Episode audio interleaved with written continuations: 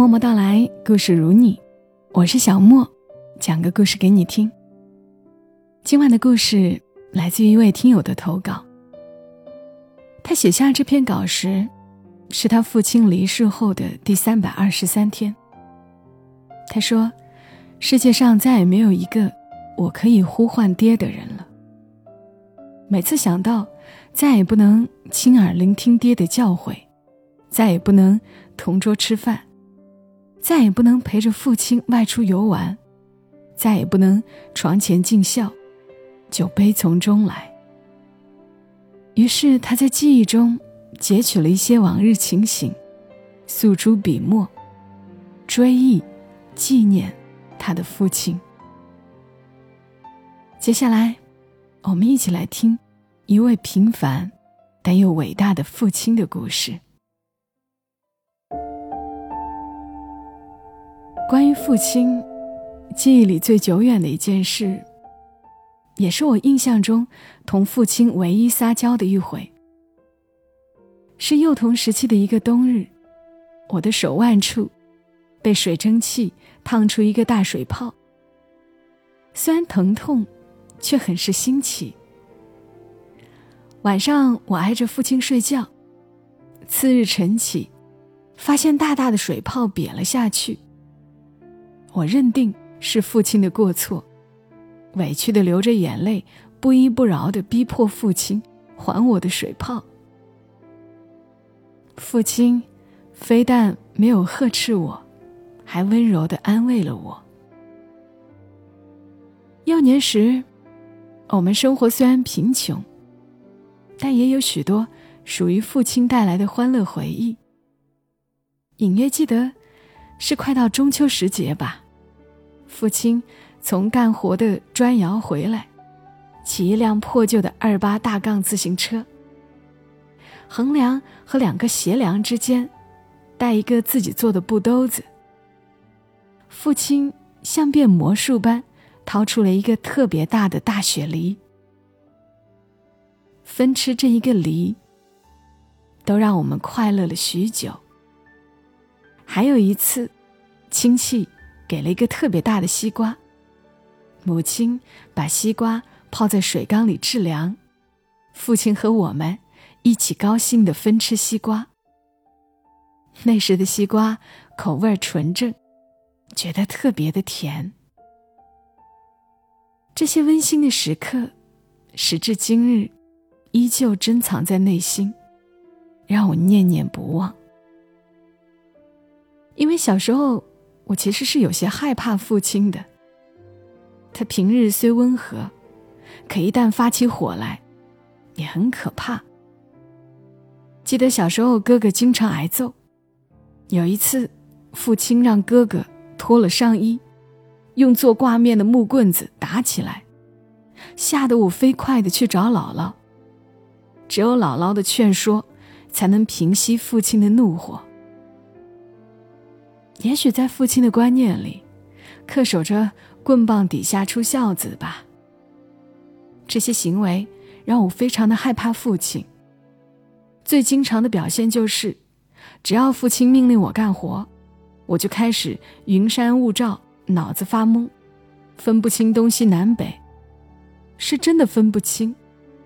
尤其是去地里，父亲告诉我该如何如何干活的时候，我立刻开始蒙圈。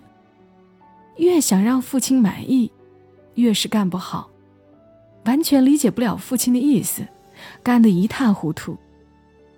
有一次麦收，父亲教我。用两束麦秸打成结，用来捆割下来的麦子。父亲示范了两遍，我仍然像个傻子似的，不得要领。父亲失望极了，批评了我几句。我也特别恨自己太笨，为什么总是不能达到父亲的满意？还记得孩童时期的夏日夜晚。那时的月亮总是很明亮，我和左邻右舍的小孩穿梭在闲聊的大人们之间，在月光下的大街上玩耍。这时，父亲却突然命令我回家，不许再玩了。也许是我没有及时回应，父亲暴怒，抬腿狠狠的踹了我一脚。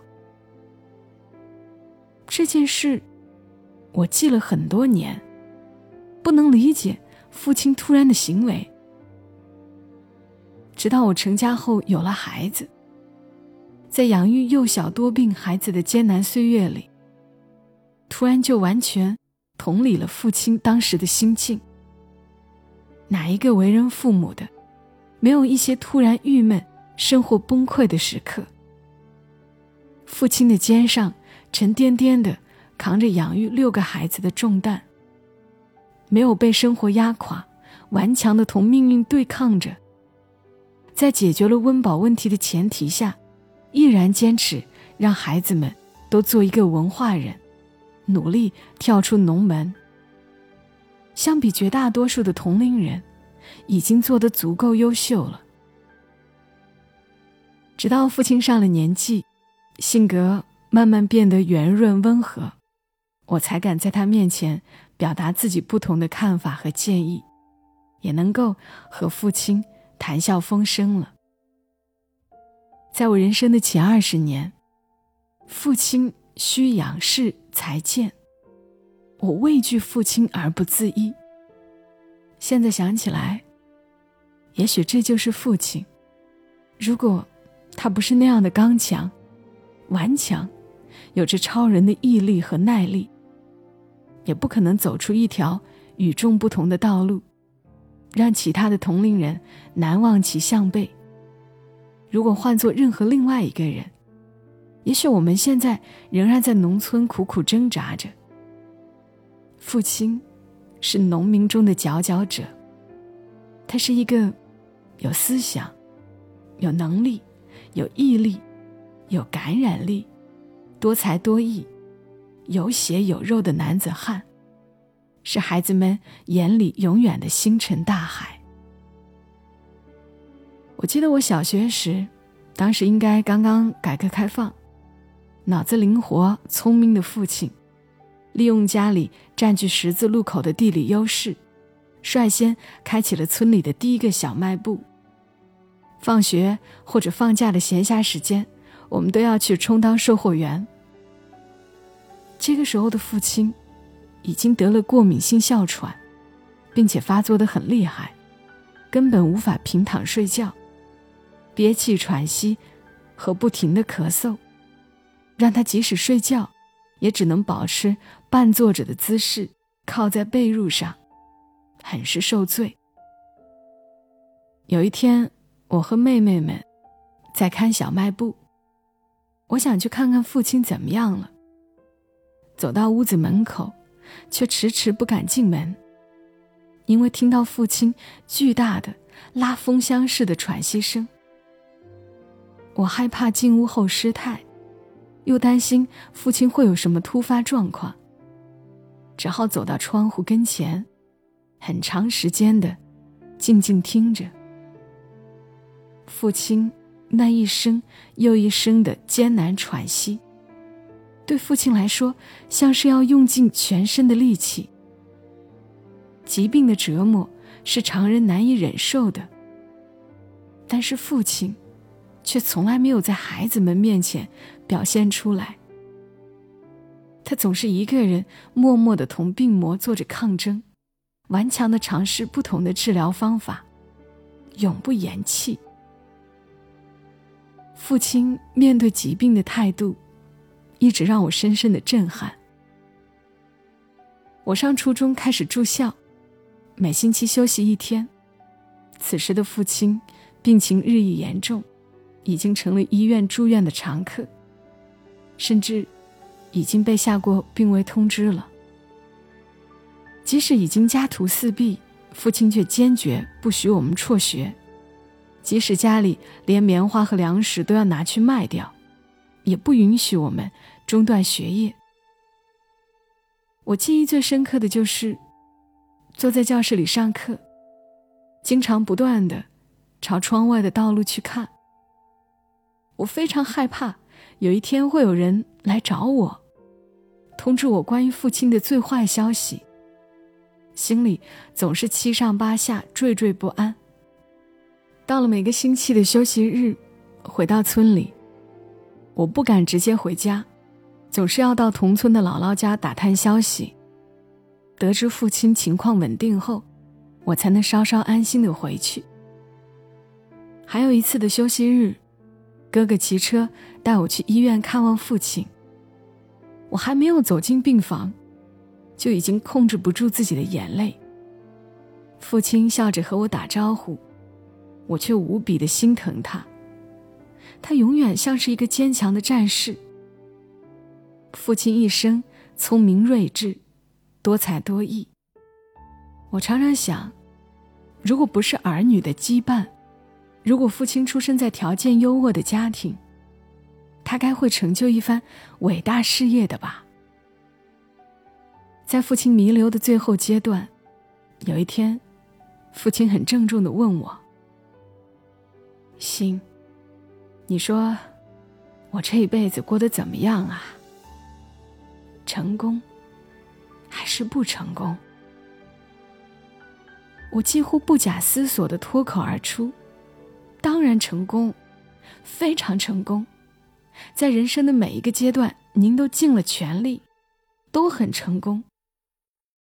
在我们小的时候，您努力担起了家庭的责任。”把我们养育长大，督促我们踏出了农村。即使您得病了，在看病的每一个阶段，您也是一个特别成功的病人。您总是竭尽全力的去和疾病做斗争，给孩子们做了最好的榜样。父亲听完后，欣慰的笑了。父亲，尽管我们。永远的失去了您，但请您放心，我们会继续尽心尽力照顾好母亲。在哥哥的带领下，孩子们会团结友爱，互帮互助，会各自好好生活和努力工作的。我们永远爱您。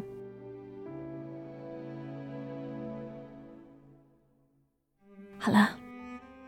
这样一篇文就读到了这里。我们从文章中知道了，这篇文的作者叫做心。当了父母的人特别有体会，能养大六个儿女，并让他们能接受到良好的教育，有光明稳定的前程，是多么多么的不容易。而在文字里，我也很深刻的感受到了儿女对父亲的爱，那种。小心翼翼的仰视、崇拜、钦佩着的爱。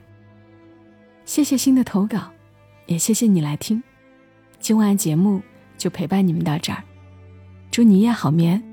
小莫在深圳和你说晚安。